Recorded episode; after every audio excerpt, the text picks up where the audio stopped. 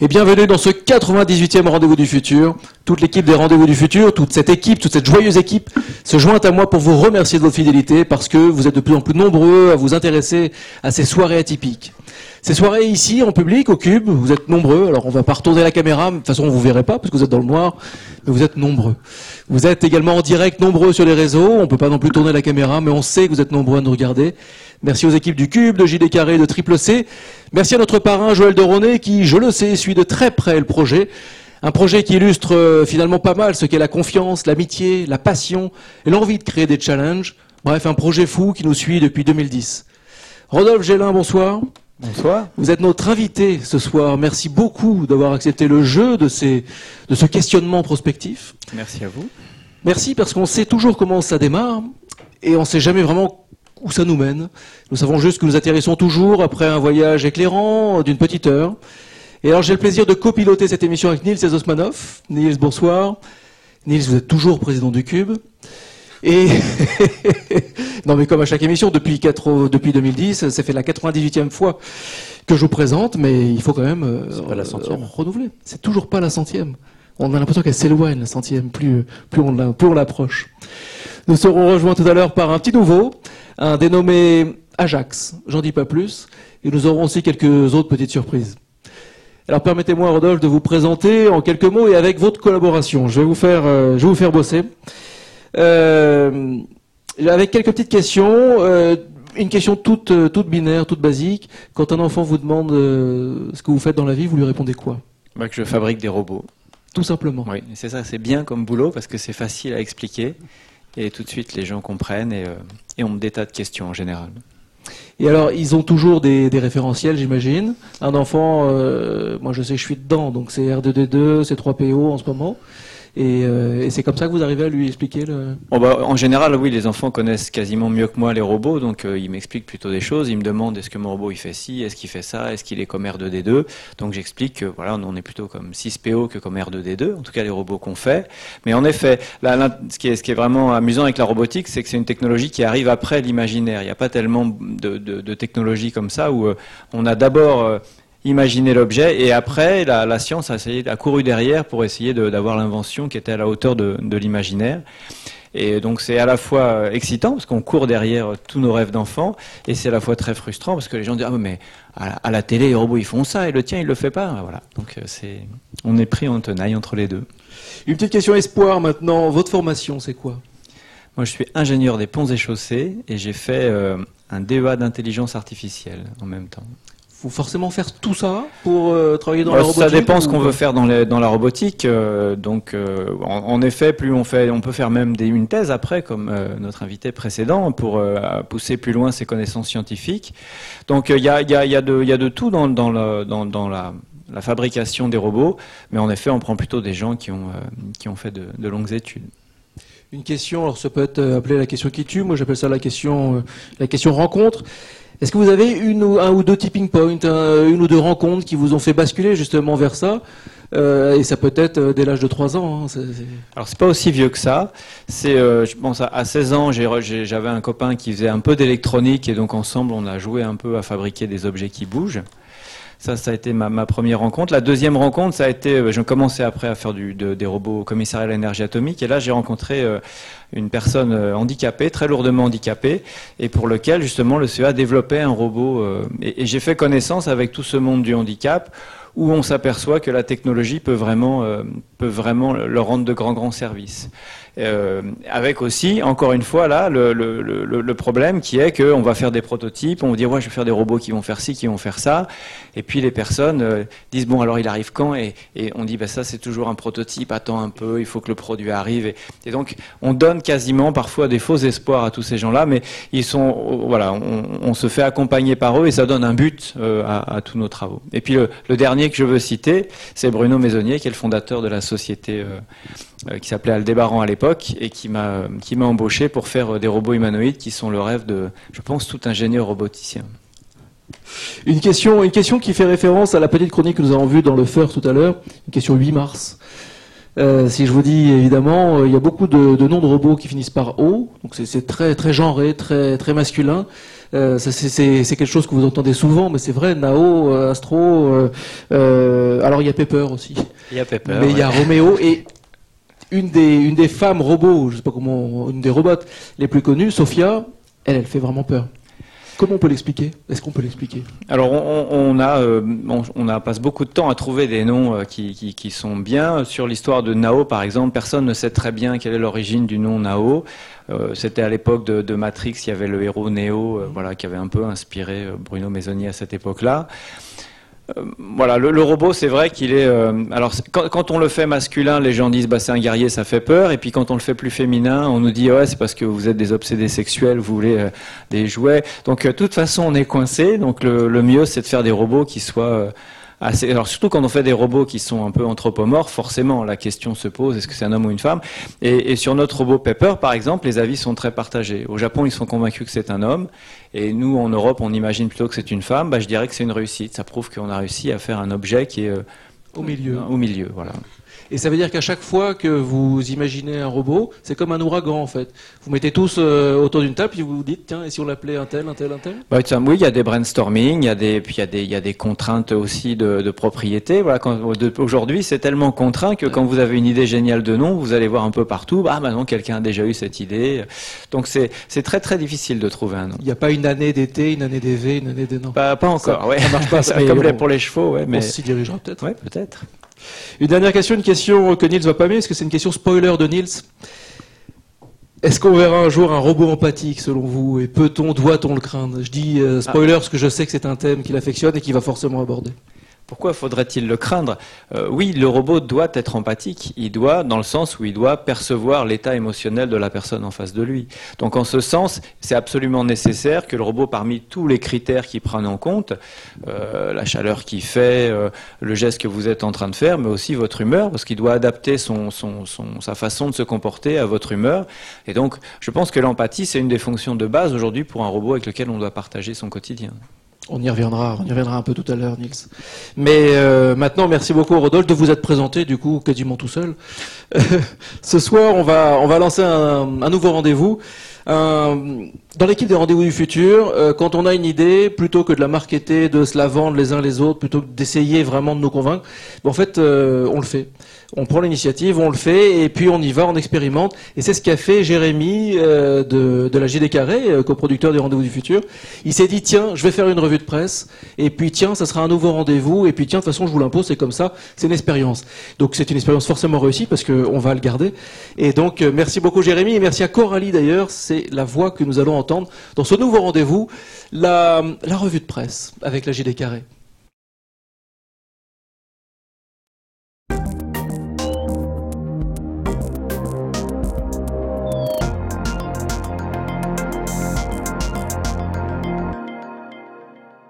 Pour cette revue de presse, et comme l'invité de ce rendez-vous du futur est Rodolphe Gélin, je me suis intéressée à ce qui s'est écrit sur le web ces dernières semaines concernant les intelligences artificielles et la robotique. Je commence donc avec Libratus et un article daté du 1er février sur numerama.com qui revient sur la victoire de cette intelligence artificielle qui, grâce au deep learning, a battu lors d'un tournoi de 20 jours 4 champions de poker. Nous lui avons donné les règles de base et nous lui avons dit Apprends par toi-même, s'exprime Noam Brand, l'un des concepteurs du programme, dans un article du 5 février paru sur epochtime.fr. Article qui pose également la question de savoir s'il faut s'inquiéter qu'une intelligence artificielle soit en mesure de bluffer, donc de mentir. Intelligence artificielle toujours avec l'essor des assistants personnels. Comme le rapporte un article du blog de Triple C du 3 février, l'assistant personnel d'Amazon, Alexa, a fait un tabac au dernier CES de Las Vegas, notamment grâce à la batterie d'objets connectés avec laquelle elle est compatible, comme la paraît-il incroyable cuisine Whirlpool décrite le 4 janvier 2017 par Suffi.fr. Au-delà des progrès de la domotique, cela induit bien que les assistants personnels et donc les intelligences artificielles vont de plus en plus se développer pour faire fonctionner l'écosystème connecté dans lequel nous nous apprêtons à vivre. Il est d'ailleurs intéressant de se pencher à ce titre sur un article d'Uzbek Erika qui explique que le job à la mode dans les startups de la Silicon Valley est celui de poète. Leur mission Humaniser Alexa, Siri ou Cortana en proposant aux utilisateurs de meilleures interactions avec ces machines. L'article cite également le robot Pepper qui est en mesure de lire le langage corporel de ses interlocuteurs et pose la question de savoir si les utilisateurs veulent vraiment utiliser des objets si proches de l'humain.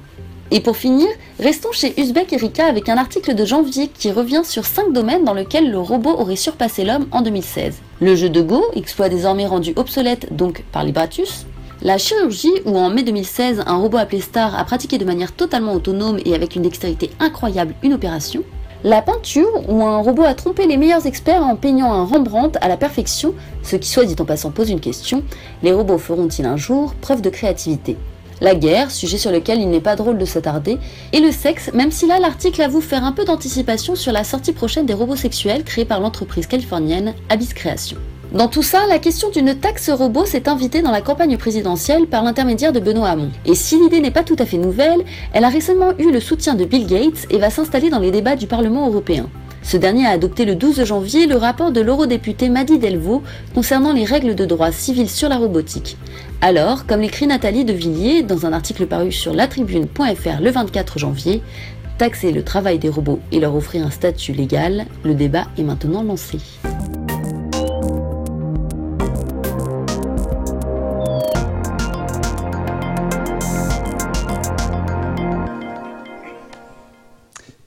Merci JD Carré, merci Coralie pour cette, euh, cette revue de presse, cette grande première. Bah, moi je décide qu'on le garde, hein. de toute façon c'est comme ça. Maintenant dans chaque rendez-vous du futur, on va garder cette revue de presse qui pose bien le décor et qui c'est comme une, une piste de, décollage pour Nils. Rodolphe, je vous laisse dialoguer avec Nils. Je m'initierai de temps en temps, mais enfin c'est pas sûr. Merci, euh, bonsoir, merci beaucoup d'être avec nous. Euh, moi, j'ai lu votre livre avec euh, vraiment beaucoup de plaisir. Je, je le recommande parce que j'en avais lu quelques-uns sur les robots et celui-là, je l'ai lu d'une traite. Voilà, et vraiment, je le trouve passionnant, notamment parce qu'il pose énormément de questions sur le futur commun qu'on va avoir avec ces robots. Alors, pour comprendre ce futur, je vous propose de démarrer 400 ans avant Jésus-Christ avec avec 400 ans avant Jésus-Christ, c'est ça, avec Aristote. Euh, que je cite, S'il était possible à chaque instrument, parce qu'il aurait reçu l'ordre ou par pressentiment, de mener à bien son œuvre propre, alors les maîtres d'œuvre n'auraient pas besoin d'exécutants, ni les maîtres d'esclaves. Je vais la redire parce que je trouve que c'est absolument fondateur de tout ce qu'on va se dire après. Donc Aristote, 2400 ans avant Jésus-Christ, dit s'il était possible à chaque instrument, parce qu'il en aurait reçu l'ordre ou par pressentiment, de mener à bien son œuvre propre, alors les maîtres d'œuvre n'auraient pas besoin d'exécutants ni les maîtres d'esclaves. Qu'est-ce que ça nous dit? Ça nous dit que les robots, en fait, ont toujours existé dans l'imaginaire euh, collectif. Euh, oui?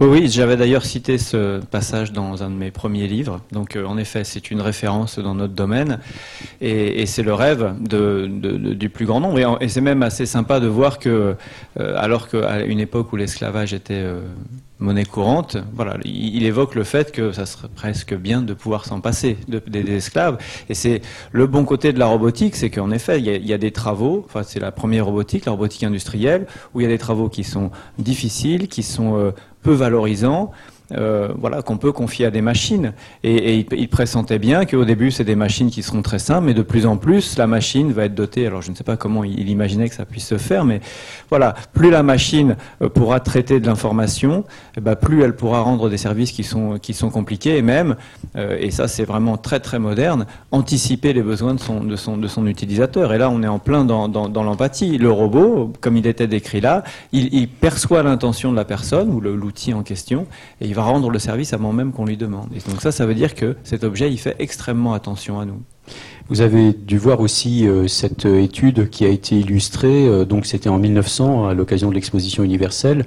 On avait demandé aux gens euh, de représenter l'an 2000. Et en fait, parmi les, les, les, ce qui était ressorti et qui avait été donc illustré par des dessins, euh, c'est euh, la robotique qui était extrêmement présente. Euh, on voyait des robots en train de cultiver les, gens, les champs, on voyait des robots en train de jouer de la musique, des robots en train de faire le ménage, en train de coudre, etc. C'était en 1900. Donc les gens avaient là encore complètement anticipé ce, ce futur avec la mécanisation industrielle. C'était peut-être déjà plus facile à imaginer. Mais donc la question que je voulais vous poser, c'est si de la même manière on essaye de se projeter maintenant 100 ans euh, plus loin, est-ce que quelque part ce qu'on se dit aujourd'hui assez naturellement, qui est que les robots vont nous remplacer dans le travail, est-ce que oui, c'est pas euh, clairement ce qui va arriver? Alors nous remplacer dans le travail, euh, ça, ça dépend un peu des travaux. C'est cer- certainement il y aura des, des- des- des types de métiers qui vont disparaître de la même façon que euh, voilà le, le maréchal Ferrand trouve plus de boulot aujourd'hui. Donc il y a des tas de métiers qui vont changer, des métiers qui sont en effet, comme on l'avait dit, euh, c'est ça qui avait été remarquable. On avait dit oui avec la mécanisation, bah, c'est plutôt des, métiers euh, de, de- de- de- avec un peu niveau faible niveau d'études qui sont qui ont été remplacés. Et aujourd'hui c'est vrai qu'on va avoir bah, des, des systèmes qui vont qui peuvent commencer à rédiger des rapports tout seuls, à faire de l'analyse de radio. Donc euh, on, a euh, le niveau de, de, de métiers dans lesquels le robot peut venir aider les personnes monte de plus en plus, mais il y a toujours des métiers, à mon avis, qui sont pour longtemps à l'abri de la robotisation. Par exemple, le plombier qui vient réparer chez vous la fuite, bah, je- il y a quand même, euh, même je ne sais même pas si dans 100 ans on sera capable de faire un robot qui soit capable de, de qui aura la dextérité suffisante pour venir changer un joint qui fuit sous votre évier. Finalement, les métiers qui risquent de disparaître, c'est plutôt effectivement les métiers qu'on peut modéliser, reproduire facilement, les, les métiers où on répète les mêmes tâches, et puis à l'opposé, les métiers très très très experts, parce que là encore, on a complètement modélisé des processus, et c'est entre les deux finalement où c'est plus compliqué. Voilà, modéliser des processus ou en tout cas où, où ça repose sur énormément de données. Et, en fait, il faut bien reconnaître que les machines, elles sont beaucoup plus fortes que nous pour traiter de la donnée, pour traiter de l'information. Elles n'oublient rien. Elles peuvent avoir dans le cerveau euh, des millions de fois de plus d'informations que nous, jamais rien oublier, faire des corrélations. Voilà, donc ne nous trompons pas de combat. C'est vrai que si vous essayez de, si votre but c'est de battre un, un ordinateur aux échecs, eh ben c'est perdu d'avance. Trouvez-vous d'autres, d'autres objectifs dans la vie. Alors, ce que je vous propose, euh, ça va être de parcourir un petit peu euh, votre livre, euh, mais je dirais dans la structure qu'il a déjà. hein. on va, voilà, on va voyager dedans ensemble. Et donc, on va démarrer par ce que vous faites très bien au début, c'est déjà commencer par expliquer un peu c'est quoi un robot, tout simplement qu'on comprenne, qu'on y voit un peu plus clair.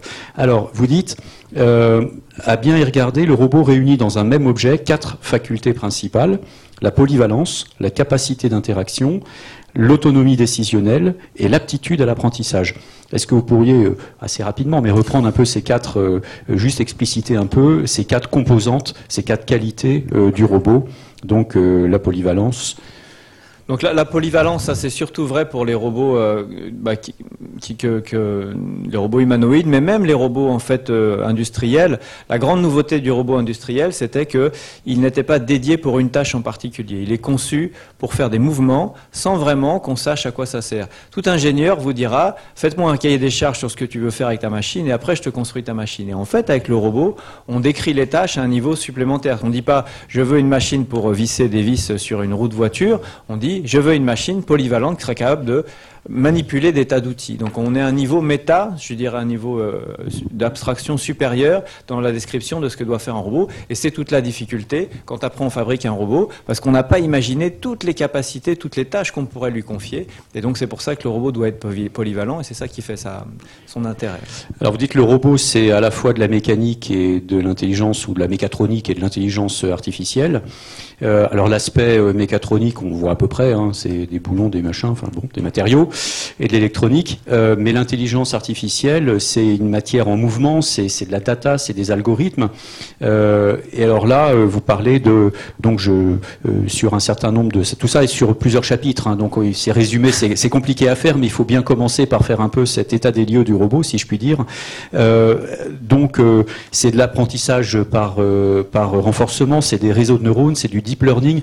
Expliciter un petit peu déjà ces concepts-là. Alors, l'intelligence artificielle, ce que vous avez cité là, c'est différents outils pour faire de l'intelligence artificielle. On fait de l'intelligence artificielle depuis très longtemps. Euh, dans, bah, quand moi j'ai fait mon, mon DEA, à l'époque, euh, on parlait un petit peu de réseau de neurones, mais on parlait surtout de comment traiter des informations euh, sémantiques, par opposition aux ordinateurs qui font des opérations sur des 1, des 2, qui font des opérations très très rapides. L'idée de l'intelligence artificielle, à l'origine, c'était de manipuler des informations qui étaient plus sémantique, c'est-à-dire euh, quelqu'un, euh, euh, bah, par exemple dans le cas du médical, on disait voilà une personne qui a mal à la gorge et puis qui a les yeux rouges, alors elle a un rhume. Donc on avait des règles et on codait ça dans l'ordinateur. L'ordinateur manipulait les mêmes règles que le médecin. Donc ça, ça a été une partie de l'intelligence artificielle au début, à base de règles. Après, il y a eu la partie traitement des données. Donc c'était là le robot qui reconnaissait une balle rouge, c'était le robot qui, euh, qui, allait vers la lumière. Donc c'était des choses qui étaient très très simples. Aujourd'hui, ça nous paraît tout ballot, mais euh, voilà, dans les années 80, ça c'était de l'intelligence artificielle parce que la perception entraînait le mouvement des moteurs. Donc cette boucle là entre la perception, la prise de décision et l'action, c'est ça qui va faire le, le, le, robot.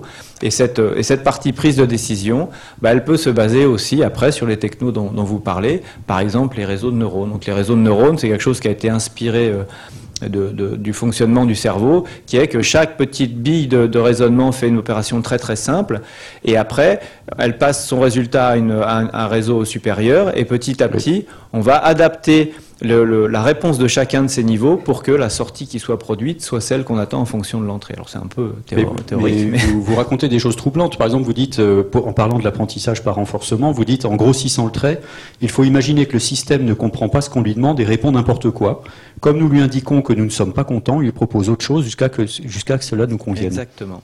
C'est là où on voit qu'il y a, dans cette intelligence artificielle-là, aucune sémantique. Quand le robot, vous lui montrez une image de pomme, et eh ben, au début, il va dire que c'est une banane, et vous allez dire que c'est pas bien, et voilà, et vous allez jamais lui dire qu'une pomme, c'est quelque chose qui est accroché à un pommier, qu'on mange.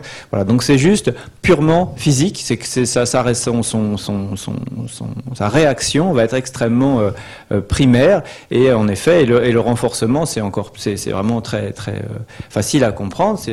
On dit au robot, c'est pas ça, c'est autre chose. Et alors, comme il peut faire des millions de fois l'expérience, et eh ben, petit à petit, il va converger vers la bonne réponse. Alors, le, on, l'a dit tout à l'heure, euh, d'automate, le robot est devenu euh, joueur d'échecs, et puis joueur de Go, et puis joueur de poker. Euh, donc, c'est de plus en plus complexe. On passe du modèle statistique à la stratégie, puis au bluff. ma question, c'est premièrement, est-ce que c'est une bonne idée d'apprendre à bluffer au robot? Alors, je je, connais pas bien le, cas du, poker. Je connais déjà pas bien le poker en général et, cette intelligence artificielle en particulier. Je pense qu'on lui a pas enseigné à bluffer. On lui a dit essaye, voilà. parfois, voilà, c'est comme euh, il va essayer dans, dans ces systèmes-là, le système va essayer toutes les toutes les possibilités. C'est-à-dire, il a quatre races et il va dire je me couche. Voilà. Et puis là, on lui dira bah, c'est pas bien, ça c'est pas très malin. Et puis des fois, on lui il, dira bah j'ai rien, mais je dis je mais je mets au pot, je rajoute. Et puis il va voir que ça marche. Et donc, euh, il se souviendra la fois d'après que quand il a fait ça, ça marchait. Donc pour lui, il n'y a aucune notion de bluff, il a juste une notion d'expérience. J'ai essayé un truc, ça a marché, donc je vais le refaire. Et, et il n'y a aucune conscience du fait qu'il ment. En fait, euh, c'est intéressant parce qu'on voit dans les médias que ce qui a été raconté beaucoup, c'est de dire que ah, on est passé à un nouveau stade où le robot est capable de bluffer. Et pour moi, le bluff, c'est une part de créativité, c'est de l'adaptation, c'est de l'agilité, c'est du. Vous voyez ce que je veux dire? Mm.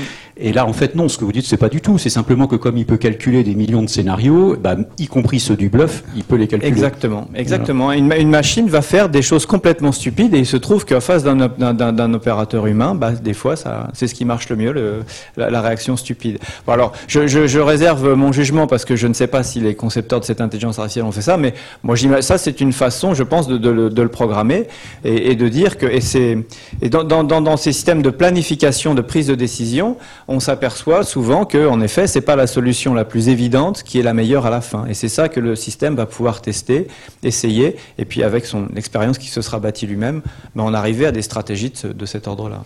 Et vous dites, il existe donc une limite à leur créativité. En parlant des robots, l'ordinateur ne peut pas par nature sortir de son cadre calculatoire. Voilà, alors je Il sera jamais créatif ou bah, Je pense, je pense pas. Enfin, à moins qu'on lui mette des petits germes, euh, voilà. Mais ça sera, ça sera viendra, ça viendra de quelque, quelque, quelque part ailleurs. Ou alors on peut lui demander de d'essayer n'importe quoi, mais ça sera toujours l'homme qui va, euh, je pense, initialiser sa créativité.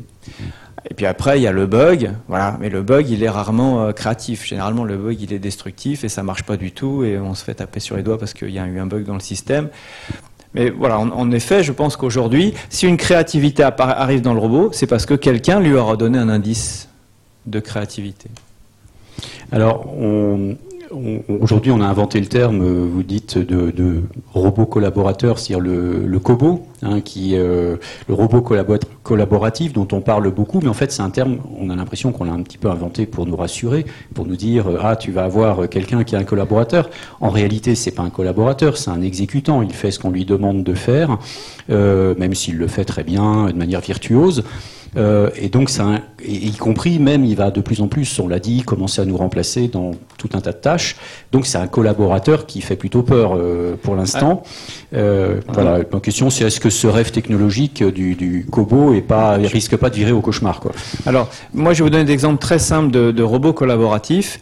Ce sont des robots, euh, le, premier pour lequel on avait été sollicité dans mon travail d'avant, c'était un robot pour aider une personne à rechapper des pneus de camion. Je ne sais pas si vous avez déjà porté une fois dans votre vie un pneu de camion. Enfin, tout seul, je pense probablement pas. Voilà, et les gens qui font ça, bah, ils doivent trimballer un pneu de camion qui pèse, euh, je pense, une centaine de kilos, et en même temps, ils doivent le sculpter. Donc le robot, il porte le pneu, il le tourne, il le met dans la bonne position et euh, le rechapeur fait son travail dessus. Donc le, robot collaboratif, il y a un vrai partage de la tâche entre l'homme et la machine. Et c'est en ce sens-là que, alors évidemment, on peut. Et, pourquoi c'est plus qu'un esclave, c'est que il y a une vraie complicité entre l'homme et la machine parce que la machine comprend le geste que va faire l'homme et s'adapte à, ça. Donc, euh, bon après, c'est vrai qu'on peut jouer sur les mots, mais je, je pense qu'il y a ce, ce mot cobot est vraiment arrivé dans, dans le domaine de, de l'industrie où on veut simplifier, ne garder de, de l'homme que son expertise, que son savoir-faire, et le délester de, dans sa tâche tout ce qui n'est pas relatif à, sa, à, son expertise propre. Porter un pneu de camion quand vous êtes un rechapeur expert, bah vous allez vous faire mal au dos, mais votre savoir-faire, il n'est pas dans porter un pneu de camion, il est dans rechapper le pneu. Alors on va, on va aborder maintenant un peu la question de, des comportements vis-à-vis de tout ça, enfin comment l'attitude qu'on a vis-à-vis de ces robots, dans, une fois de plus dans les réactions, dans l'imaginaire, etc. Juste, je me tourne vers Éloi pour savoir euh, combien de temps euh, on a, parce que je voudrais, je voudrais pas rater les dernières questions qui sont plus philosophiques, éthiques. C'est ouvert, Nils, on se donne le temps D'accord. Euh, 10 minutes non, super. Alors, Alors, 7. Ça veut dire que je dois répondre plus vite. c'est ça non, non, non, euh, répondez comme vous avez envie. Je crois. C'est, moi qui vais m'adapter, vous allez voir. Euh, donc, le, il y, a, il y a plusieurs courants aujourd'hui qui existent euh, aujourd'hui autour de ces questions donc euh, du futur humain, du cyborg, du robot, du post-humain, etc. Alors, je vais citer quelques termes et je vais vous demander déjà dans lequel vous vous reconnaissez. Euh, si vous le reconnaissez dans un de ces termes, et puis peut-être juste d'expliciter un peu rapidement, c'est pour euh, le- les auditeurs. Alors, on parle de transhumanisme, je vais reprendre les mots qui sont dans le livre. Alors évidemment, à chaque fois, c'est expliqué par tout un chapitre, hein, je vous rassure. Moi, je l'ai pas appris par cœur, mais je peux essayer de vous donner les grands. Alors déjà, vous pouvez peut-être me dire le, celui dans lequel vous, vous vous reconnaissez. Alors il y a les transhumains, il y a les, le post-humanisme, il y a l'extropianisme, ça je connaissais pas, j'ai découvert ça. Le technoprogressisme, euh, dont parle pas mal Laurent Alexandre, si je dis pas de bêtises. Le singularitarisme, si vous suivez pas dans le public, vous nous dites. Ouais, Alors après, il y en a deux, je sais que vous serez pas dedans. Il y a les néoludiques, qui sont les plus rigolos pourtant. euh, voilà, et les bioconservateurs. Euh, voilà, donc a priori, vous êtes plutôt dans les premiers. Ah, En, en fait, tout ça ce sont des espèces de, de sectes euh, dans lesquelles on se, on, se, on se reconnaît pas vraiment. En revanche, dans chacune, euh, au début, il y, y a une bonne préoccupation. Voilà, le transhumanisme, c'est comment on peut, avec la technologie, aider l'homme à mieux vivre, à se, à se soigner, à, à garder une meilleure mémoire.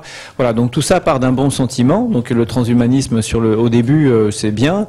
Après, il y a l'idée que bah, son, son cerveau, on va pouvoir le mettre dans une machine et qu'on va pouvoir continuer à vivre éternellement. Que l'objet, c'est de faire une, une de, de- de- la vie, la vie éternelle. Moi, je, je, je bon, après, c'est des, ce sont des convictions personnelles. Moi, je ne pense pas que notre que notre cerveau se réduit à, une pure mécanique ou à une pure chimie. Quoi. Il y a un peu plus au- au-delà de ça. Mais voilà, les, gens qui sont, euh, qui sont convaincus du transhumanisme disent, ben voilà, on n'est qu'une mécanique, on n'est que de la chimie, donc à terme, on saura tout reproduire de la même façon qu'une créature vivante et pensante. Donc, voilà, donc et pareil, le- le- les gens, les ludites qui sont absolument anti-technologie, euh, bah, c'est vrai qu'il y a des, il y a des, il y a des, comment, des, des excès qui sont faits, et ces gens-là doivent attirer notre attention à nous, fabricants de robots, sur euh, les endroits où la technologie nous emmène. L'ingénieur, il veut toujours en faire plus, il veut toujours, euh, voilà, et, et, et, et on doit être, notre attention doit être attirée par des gens qui nous disent, mais euh, occupez-vous des vrais combats, des bons combats, et c'est pas parce que vous savez faire quelque chose qu'il faut le faire. Et donc voilà, tout, ça, ce sont à la fois des gens qui, dans leurs extrêmes, je ne les suis pas, mais à la base, il y a des préoccupations qui sont très très importantes et que nous, on doit intégrer dans notre, dans, offre de, nouvelles sociétés qu'on fait via les robots. Alors, vous dites, si personne ne commande aux robots de conquérir la Terre et de détruire l'humanité, il n'y a aucun risque que cela arrive. Est-ce que vous le pensez vraiment Ah ben, je le pense vraiment. Nous, tous les jours, nous faisons des robots qui font pas ce qu'on leur demande, et je peux vous dire que à chaque fois, les clients nous tapent sur les doigts. Donc, si je fais un robot qui ne fait pas ce que je lui demande, je n'arriverai pas à le vendre. Mais- personne ne me laissera le fabriquer. Mais il ne peut pas y avoir des cascades de, de cause à effet qui conduisent à un moment donné à ce qu'une décision qui semblait bonne devient moins bonne. Voilà, de la même que celle d'un qu'un homme peut faire les, euh, la- une, même erreur. Donc pour moi, derrière, en tout cas, ça peut arriver qu'un robot fasse une bêtise et que le robot euh, fasse mal à un être humain. Mais il faut voir que derrière, c'est pas parce qu'il a eu la volonté de faire mal à l'être humain, c'est pas parce qu'il se dit je suis une machine asservie, euh, c'est affreux, les programmeurs ils me font pas faire ce que je veux. S'il fait une bêtise, c'est parce qu'il a été mal programmé, c'est parce qu'il y a eu un bug, c'est parce qu'il y a un capteur qui lui a donné une mauvaise information. Donc c'est là notre responsabilité de fabricant de robot, elle est là d'être sûr que le robot se comporte toujours comme on veut qu'il se comporte. Dans certains cas, les gens nous disent, mais avec l'intelligence artificielle qui est de plus en plus sophistiquée, comment peut être- peut-on être sûr que, voilà, Elle va monter en compétences de plus en plus, elle va être, plus- être de plus en plus régalienne, donc à un moment donné... Disons euh, qu'il sera de plus en plus difficile de suivre son raisonnement. Voilà. Aujourd'hui, euh, on, on donne à l'intelligence artificielle un, un- un- un- un- un état, une, une- des informations, et elle va prendre une décision. Et un expert du, du domaine dirait, euh, voilà, mais par exemple, quand, le, quand, le, quand le, le joueur de poker, euh, le robot qui joue au poker bluffe, quelqu'un qui le regarde jouer va dire, mais pourquoi tu fais ça? C'est idiot, pourquoi tu paries alors que tu as juste un 2 voilà, et parce que le système, il dit, euh, bah parce que j'ai fait d'expérience et à la fin ça marche. Et donc la difficulté qui va nous arriver, c'est comme bah, si vous êtes un joueur débutant, vous comprenez pas que le robot que le robot bluffe, et donc vous comprenez pas son raisonnement. Bah, de la même façon, il y aura peut-être en effet des prises de décision qui seront de plus en plus difficiles à expliquer par l'être humain. Et ça, c'est une des responsabilités des chercheurs de, de l'intelligence artificielle, de faire des intelligences qui soient transparentes. Et Madi Delvaux, là, dont on Oui. citait tout à l'heure, euh, va dans ce sens-là en disant l'intelligence artificielle doit être maîtrisée parce que les concepteurs doivent toujours avoir un moyen d'expliquer rétroactivement la raison pour laquelle un système a pris son, sa décision. Alors on va arriver effectivement sur euh, cette euh, thématique plus de la responsabilité euh, des robots. Avant ça, on, dit que cette intelligence artificielle donc va monter en compétence de plus en plus. Puis il y a autre chose qui va se passer, c'est qu'elle va commencer à s'interconnecter. On peut imaginer qu'un jour on a une sorte de matrice globale, hein, c'est Matrix. Là, à ce moment-là, qui prend la décision à l'intérieur de la matrice. Alors pourquoi votre intelligence artificielle déciderait de se connecter à une autre intelligence artificielle? Voilà, donc il y a dans le film des Avengers, euh, voilà, le Tony Stark, il a inventé un super logiciel, super intelligent, et dès que le, logiciel il voit une porte ouverte, il s'en va en ricanant, en hurlant comme un fou, en disant je suis libre. Voilà, mais non, quand on fait une intelligence, on lui, lui demande pas d'aller se promener. Donc de la même façon, le robot aussi se connecte à des, objets connectés, et ça c'est très important pour euh, améliorer euh, son, sa perception du monde et, sa capacité à interagir sur le monde. Eh bien, il aura découvert tous ces objets auxquels on aura lui aura donné un protocole pour, avec lequel il se connecte, et il n'y aura pas de surprise. Quoi. Quand le robot il ira se connecter sur l'interrupteur qui est capable d'éteindre la lumière dans votre chambre, c'est parce que le concepteur aura dit mon intelligence, elle a prévu de faire ça. Donc je, je, je, je, ne, ne vois pas bien comment un concepteur d'intelligence artificielle pourrait imaginer une intelligence artificielle qui lui échappe et qui fait pas ce qu'il veut. Donc c'est vraiment. euh, alors encore une fois, ce qu'on dit, c'est euh, bah, ça sera tellement compliqué que vous, euh, vous êtes. C'était Paul Jorion qui m'avait dit ça, qui m'a dit mais parce que en fait, il connaît rien à l'intelligence artificielle, tout ça te dépasse. Bon, alors peut-être qu'un jour l'intelligence artificielle sera tellement compliquée à, à expliquer que les concepteurs ne comprendront pas les raisonnements de leur machine. Mais avant de le mettre dans la nature, on fera des tests. De la même façon qu'aujourd'hui, quand vous faites des médicaments, nul ne sait quels sont les effets secondaires d'un médicament? On ne sait pas modéliser ça. Vous savez que la molécule principale, elle va tuer euh, la, la- la- la maladie qui vous intéresse. En revanche, les effets secondaires, vous ne les connaissez pas. Et c'est très difficile à Mais Est-ce modéliser. que le trading haute fréquence, par exemple, n'est pas un, un domaine qui montre que justement, euh, quand ça se passe en millisecondes et que c'est juste impossible de comprendre ce qui se passe, Mais vous voyez bien, je suis d'accord avec vous, mais qui, est, qui a été l'imbécile? Est-ce que c'est le robot ou est-ce que c'est celui qui a fait du training haute fréquence? Ah oui, alors ça c'est ce que votre livre dit très bien, c'est que le problème moral éthique, il vient pas du robot. hein. Voilà. Et donc, oui, les hommes vont faire des technologies qui vont faire des bêtises. Oui, euh, bah, quelqu'un avec sa voiture, il peut écraser des enfants qui marchent sur le trottoir. Voilà. Mais est-ce que c'est de la faute de la voiture? Non. Est-ce que c'est de la faute du constructeur de la voiture? Peut-être. Voilà. Alors on arrive justement euh, à la question. Mais les médicaments, pardon. Voilà, je voulais finir. Oui, parce qu'ils sont, ils sont mis en circulation et, et avant d'être mis en circulation, il y a quand même toute une phase. Exactement. Phase de test. Il y a un protocole Très long, très long. Et nous, on pense peut-être que c'est une des solutions à ceux qui nous disent mais votre intelligence artificielle, vous êtes incapable de démontrer qu'elle se comporte bien. Soit les scientifiques nous disent nous, on a un moyen de prouver que ça marche bien, soit on fait des tests, on fait des tests et il y aura des protocoles et la législation dira euh, voilà, avant de lancer une intelligence artificielle sur le marché, vous devez faire euh, un certain nombre de tests et tant que c'est pas fait comme un médicament, vous n'avez pas le droit de la commercialiser. Alors justement, on arrive sur ce chapitre-là qui est vraiment passionnant. Enfin, moi, j'ai vraiment appris plein de choses sur cette dimension euh, juridique, la législation des, robots. Alors, vous, commencez par un savoureux oxymore, je vous cite. Vous dites il n'existe à ce jour aucune législation spécifique visant à encadrer les robots. Il n'y en a aucune. Cela ne signifie pas pour autant qu'il existe un vide juridique béant. Alors, en clair, si on essaye d'appliquer du traditionnel sur du disruptif. Alors, ju- juste, je pour poser un peu le décor, j'aimerais pas être l'assureur euh, qui aurait euh, à statuer sur la responsabilité d'un robot, sachant que le responsable peut être le producteur du robot, mais auquel cas, est-ce qu'il s'agit du producteur de la partie mécatronique ou de l'intelligence artificielle? S'il s'agit de l'intelligence artificielle et qu'elle est autonome, euh, doit-elle être considérée comme une entité juridiquement euh, responsable? Si, euh, ou est-ce plutôt le propriétaire qui est responsable, car au quotidien, peut-être qu'il l'a fait évoluer à, à son contact Ou encore, est-ce que ça peut être l'utilisateur du robot qui en aurait l'usage sans en être le propriétaire? La voiture sans pilote, par exemple, très probablement, il y en a plein qui Mm. seront en voiture partagée. Bref, on n'est pas du tout rendu dans cette affaire. Est-ce que le frein, finalement, dans la- la- l'évolution euh, du, robot, de l'industrie du robot, c'est pas la technique. La technique, on voit que ça va très vite. Euh, c'est pas la science, c'est c'est pas les usages. Les gens, ils sont prêts à y aller en courant. Finalement, c'est le juridique qui bloque tout aujourd'hui. Enfin, qui bloque dans le sens euh, positif du terme, hein, peut-être. Je sais pas du tout. euh, Oui, donc qui met des, qui met des précautions. Et, en, fait, aujourd'hui, les objets qu'on est capable de, de- fournir, ils sont très loin derrière tout ce qu'on décrit là. Ils sont, ils sont, la- la- la- ces questions qu'on se pose là, elles n'ont pas encore, à part pour la voiture autonome, mais encore, euh, on se pose des questions vraiment avant que les problèmes se passent vraiment.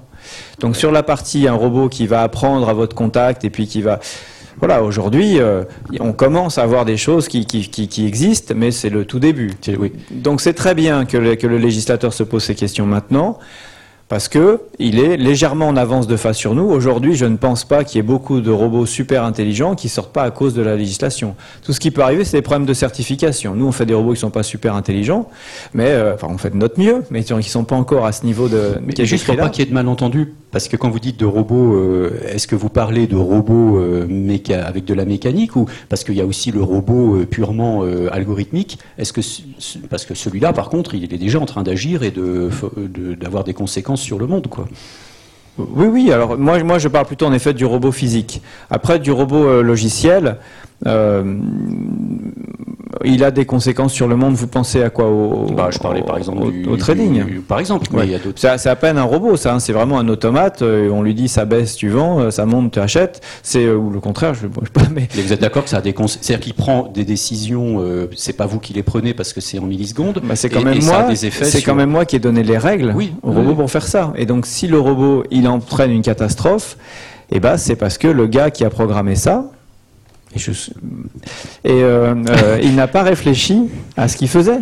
Alors, on rentre dans les solutions que vous préconisez euh, pour justement mieux faire un peu le ménage dans tout ça. Vous parlez de, mieux comprendre les responsabilités en cascade, euh, les systèmes, euh, des systèmes d'assurance qui peuvent être spécifiquement mis là-dessus, de donner une personnalité juridique au robot euh, suivant les cas.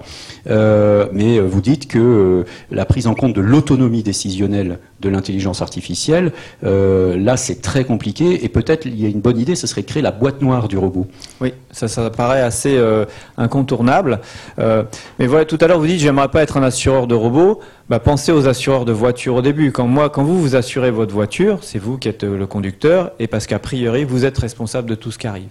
Mais votre assureur, s'il s'aperçoit que s'il y a eu l'accident, c'est parce que votre garagiste, il n'a pas changé les pneus alors que vous lui avez demandé, ou alors qu'après on s'aperçoit que bah, il y avait un défaut dans la colonne de direction, c'est le constructeur qui est responsable, qui lui-même va dire c'est mon fournisseur. Donc déjà, cette histoire de cascade, cascade, de ouais. responsabilité, elle existe. Oui. Donc aujourd'hui, vous, vous avez votre robot, vous l'assurez, et puis euh, voilà, si c'est vous qui avez fait une bêtise, que vous avez pris votre robot et vous avez donné grand coup de robot sur la tête de votre voisin, voilà, ça peut pas être de la Sauf faute. qu'il apprend tout seul, qu'il est autonome. Voilà. que- Et après, on est donc sur cette partie apprentissage, il est tout seul, il est autonome. Voilà, on cite euh, le cas des enfants et des animaux. Aujourd'hui, Oui. c'est vous êtes responsable de votre enfant, il est autonome. Donc on est le père ou la mère du apprend. robot. Voilà, vous avez le même type de, de- de relation. Vous êtes responsable de ce que fait votre robot. Évidemment, c'est pas le robot, c'est pas vous qui faites les bêtises que fera votre robot, mais c'est le vôtre. Vous êtes censé le surveiller. Et Vous êtes s'il a un bug S'il a un bug, bah, grâce à la boîte noire que vous préconisez, je vous en remercie. Si on montre que c'est un bug grâce à la boîte noire, bah, c'est le concepteur de l'intelligence artificielle qui sera, euh, qui sera. Alors, je dis pas que tout ça est simple, mais dans les grands principes, voilà, il y a des choses qui sont euh, faisables. Et c'est pour ça que la boîte noire, la, capacité de l'intelligence artificielle d'expliquer son raisonnement, ça participe à cette boîte noire dont, dont vous parlez. Donc tout, voilà, tout ça, c'est pour ça que c'est très bien que le législateur se pose ces questions maintenant, pour que nous, scientifiques, technologues, ingénieurs, on commence à mettre dans nos robots bah, toutes, ces, toutes ces sécurités, toutes ces traçabilités euh, sur leur euh, comportement. Dernière question, Nils. Euh, alors, les... euh, j'ai- encore euh, une question et après deux, mais très rapides, qui seront euh, plus euh, du ressenti comme ça. C'était ballot ou c'était une question? Oui, mais c'est une, euh, voilà, avec des petites extensions.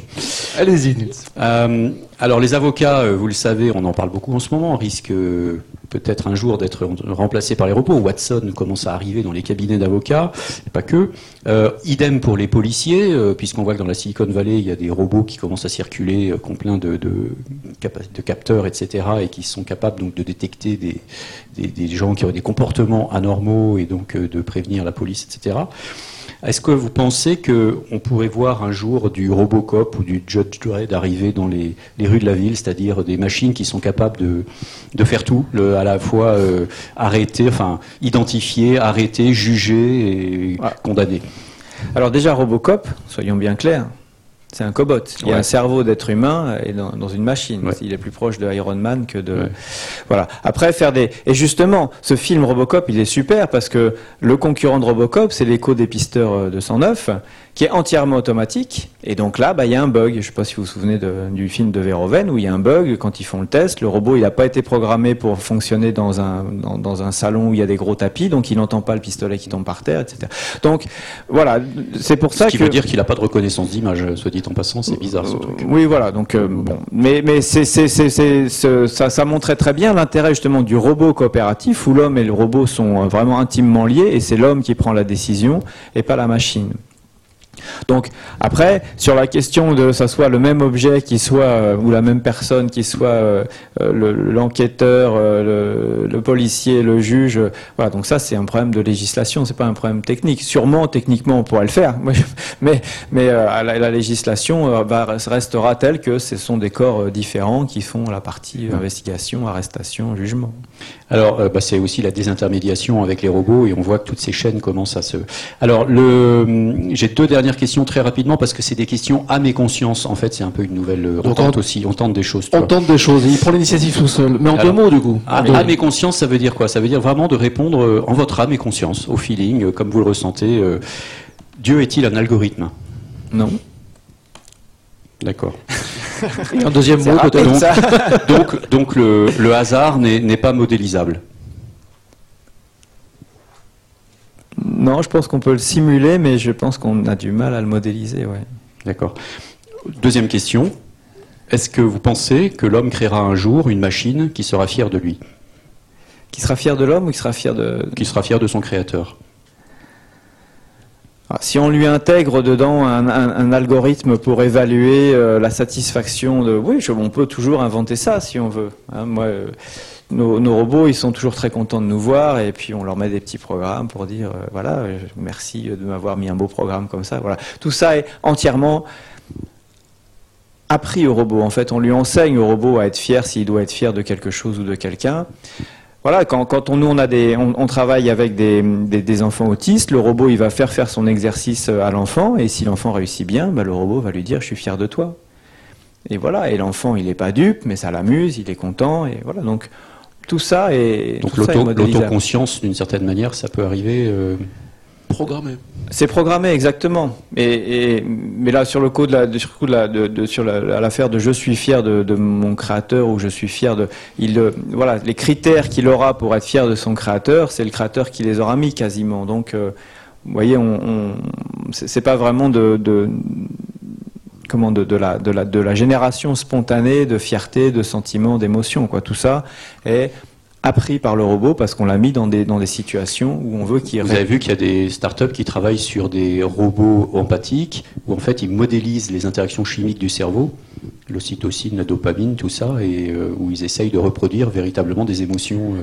Oui, oui, bah nous on le fait aussi. C'est ce que sur notre robot Pepper, on disait que c'était le robot émotionnel. On avait simulé un fonctionnement où, euh, bah, quand le quand, quand il voit que vous êtes triste ou que vous êtes en colère, bah, lui-même il va être triste et puis du coup il va réagir d'une façon un Ça, peu c'est les différente. neurones miroirs aussi qui fonctionnent. Voilà. ouais, ouais. Donc, euh, et, et- et- et par certains côtés, nous on n'essaye pas, pardon, de faire croire que notre robot a des émotions, mais on dit vous vous entendrez mieux avec un robot qui vous montre qu'il a compris votre émotion, et donc euh, vous accepterez euh, plus à vos côtés. C'est Tisseron d'ailleurs qui dit qu'il y a peut-être de la manipulation. Faire attention à ça aussi. Exactement. Donc Tisseron, il parle des différents niveaux d'empathie. Il a raison, on ne doit pas aller trop loin. Mais le premier niveau d'empathie qui fait que quand je me pince, le robot fait aïe avec moi, ça me rassure parce qu'il a compris que j'avais mal. Voilà. Alors que s'il me regarde euh, en me disant pourquoi tu cries, voilà, c'est un robot qui est pas à sa place, qui n'a pas fait, qui a pas fait attention à moi. Merci. Merci. Moi, j'ai une question, une question du Digital Society Forum, euh, partenaire de cette émission, partenaire de, ces soirées. Le Digital Society Forum, c'est une plateforme collaborative ouverte destinée à donner des clés de compréhension au plus grand nombre sur les impacts du numérique sur euh, sur nos quotidiens, nos quotidiens euh, qui sont qui sont larges. Alors, je lis la question. Parallèlement aux questions d'éthique, les fameuses lois d'Asimov, en lien avec l'explosion de la robotisation, se pose celle de la fragilité et du hacking possible des écosystèmes robotiques IA émergents. Vu leur possible ampleur, comment ces nouveaux risques sont-ils pris en compte? Par les constructeurs que vous êtes. Bah, on essaye de mettre, on n'essaye pas, on met sur nos robots toutes les, les outils, toutes les protections qui sont aujourd'hui connues dans l'état de l'art de l'informatique. Voilà. Donc on a, euh, on nous a un peu, euh, on s'est un peu fait tirer l'oreille parce que sur des vieilles versions de nos systèmes d'exploitation, en effet, il y avait des, il y avait des failles que nous avions identifiées et que nous corrigeons. On sera sans doute, voilà, comme euh, on sera toujours euh, un cran en retard derrière le plus pointu des hackers. Euh, on, sans doute, on viendra, comme d'autres, à embaucher des hackers nous-mêmes pour être sûr que nos robots soient bien protégés. Mais le robot, de ce point de vue-là, il n'est pas spécifique. Les problèmes que soulève le robot, les conséquences des problèmes peuvent être différents, mais les, problèmes, même la source des problèmes du hacking sont les mêmes pour un robot, pour un ordinateur ou votre téléphone portable ou une voiture euh, autonome. Donc ce sont des problèmes que nous partageons tous dans le monde du numérique et donc on, voilà, il faut qu'on fasse front pour euh, mettre ensemble des standards de sécurité et qu'on se les partage. Vous êtes sollicité euh, pour. je sais qu'il y a beaucoup d'ingénieurs, développeurs, codeurs qui sont, enfin de haut niveau, hein, qui sont euh, sollicités justement par euh, le gouvernement français pour euh, filer des coups de main sur euh, la cybersécurité, tout ça.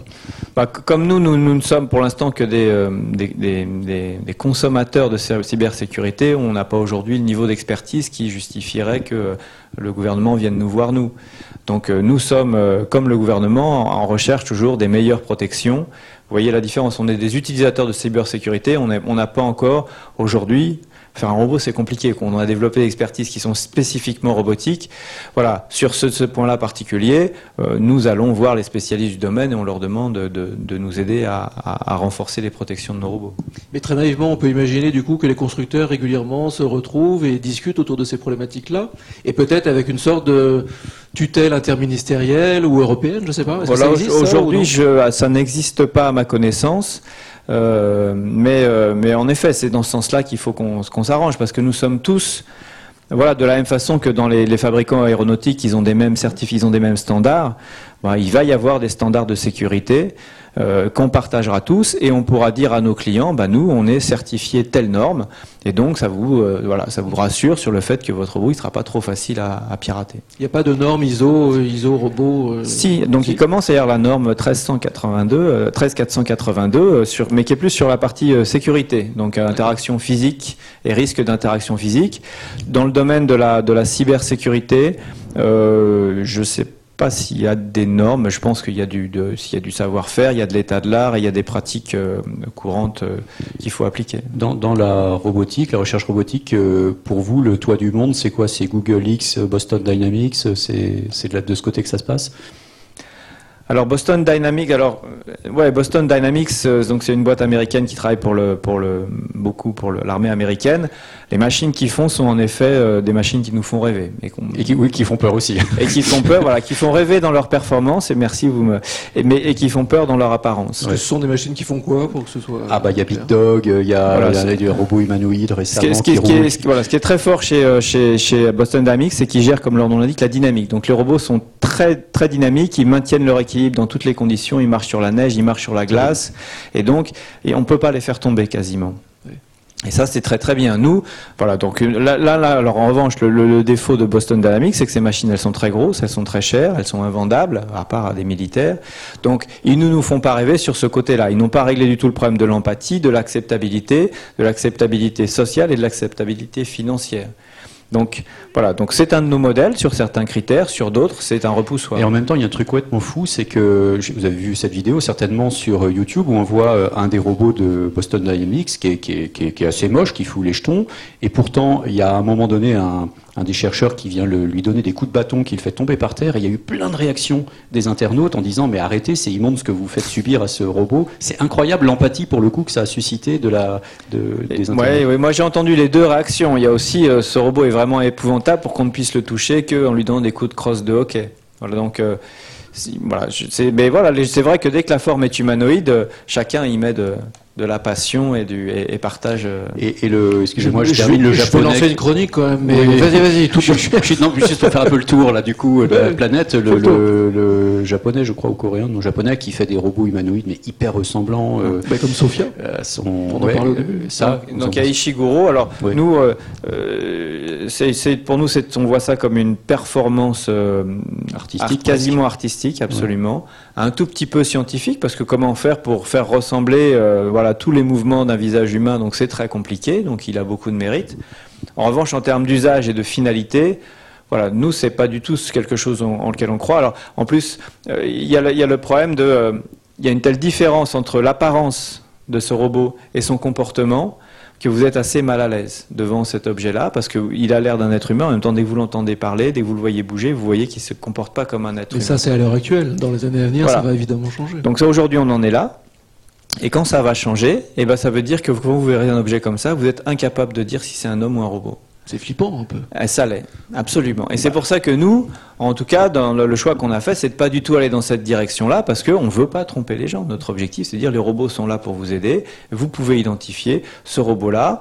Il, il est là pour vous. Euh, Vous pouvez lui tourner le dos. Vous pouvez être désagréable avec lui. C'est pas grave, c'est une machine. Et donc nos robots vont garder une apparence de machine pour que justement on garde cette distance et qu'on ne, on ne flatte. Et c'est une des choses que nous reprochait Tistron en disant vous allez chercher à flatter les gens pour qu'ils s'attachent à vos robots. euh, voilà. Et donc pour éviter ça, on essaye de leur garder une forme qui est, jolie, mais qui est néanmoins qui laisse aucun doute sur le fait que ce sont des machines. Et ça, c'est relié à une culture euh, typique euh, occidentale ou est-ce que j'ai cru comprendre dans l'émission précédente qu'il n'y avait pas la même perception justement en Asie?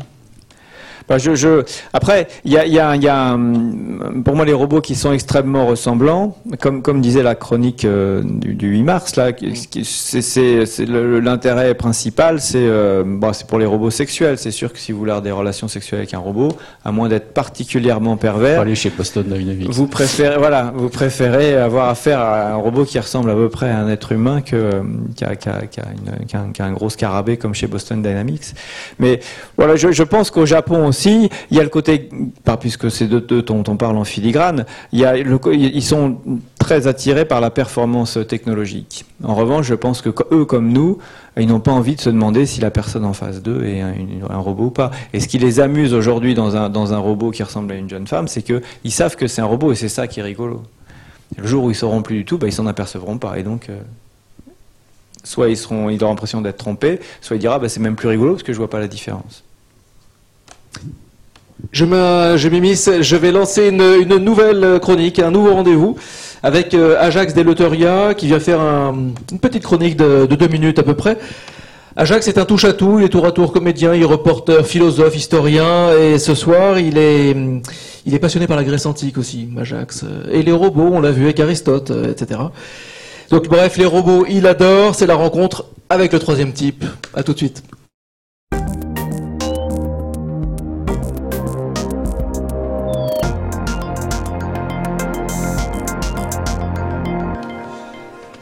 Ajax, bonsoir, bravo pour ce, ce, nouveau petit jeu auquel, euh, auquel vous vous prêtez ce soir avec nous.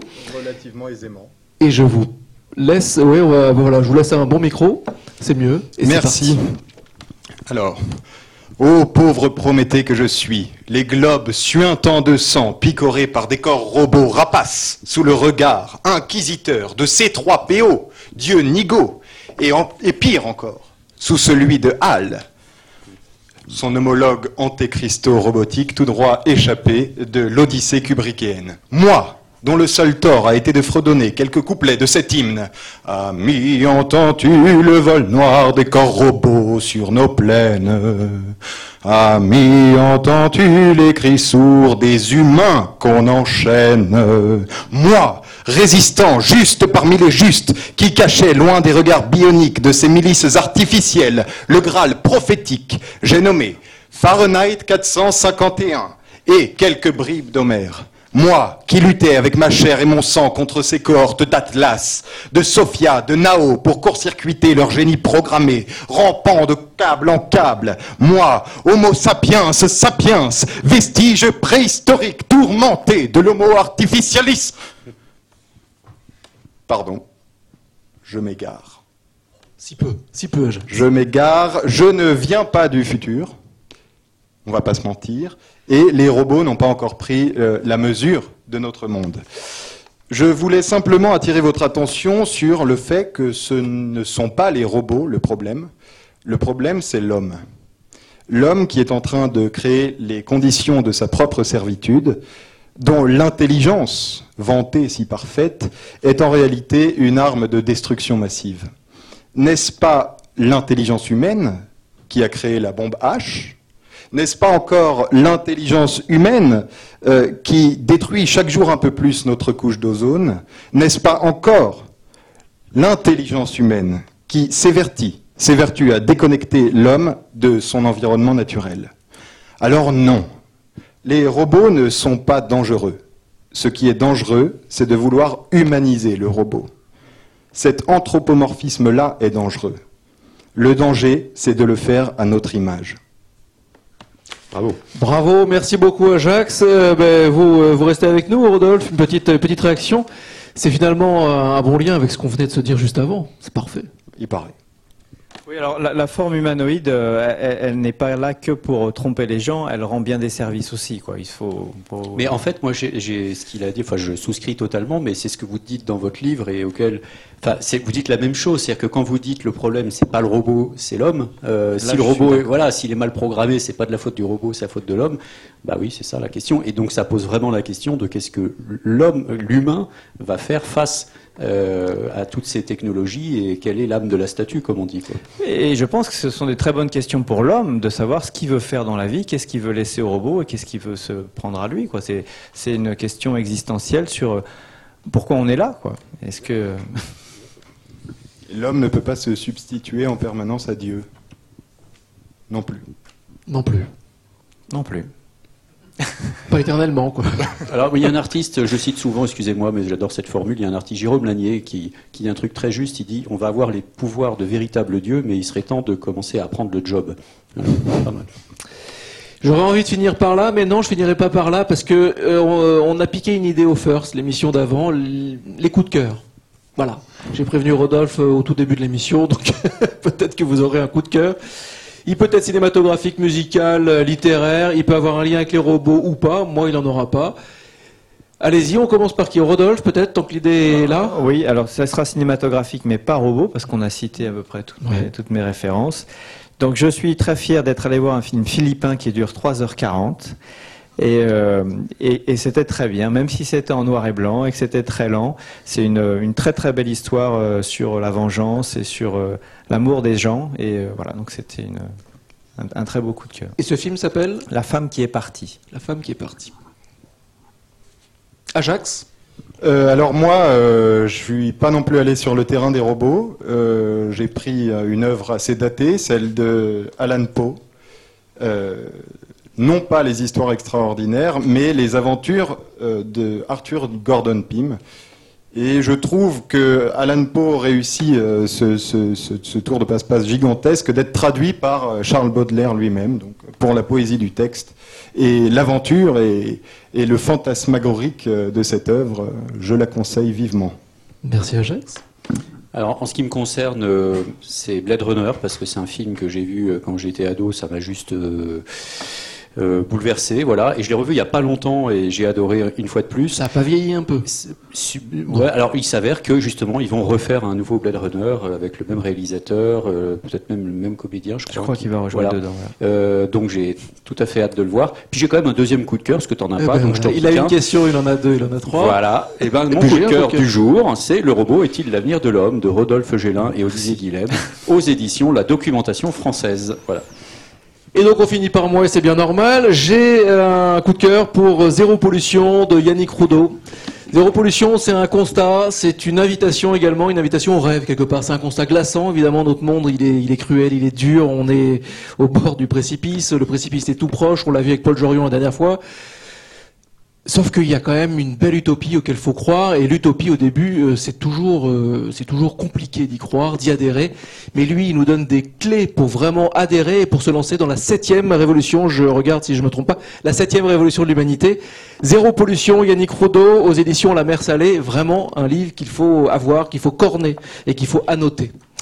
Voilà, c'est la fin de cette émission. Prenez votre agenda. Prenez votre agenda, bien sûr.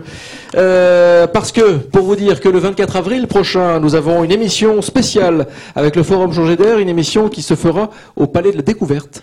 Le 24 mai, euh, nous avons un rendez-vous du futur ici même, dans les mêmes conditions avec Bernard Stiegler. Le 13 juin, Forum Changer d'air, évidemment, à la Cité des Sciences et de l'Industrie, et sur un thème euh, fou, le travail aux robots, la vie aux humains. Voilà, la boucle est bouclée. N'oubliez pas le hashtag RDVF, n'oubliez pas les réseaux sociaux. Cette émission, vous la retrouvez évidemment en replay à peu près partout. Merci beaucoup Rodolphe d'avoir accepté cette invitation. Merci à vous. Et à très vite, à tout de suite sur les réseaux bien sûr.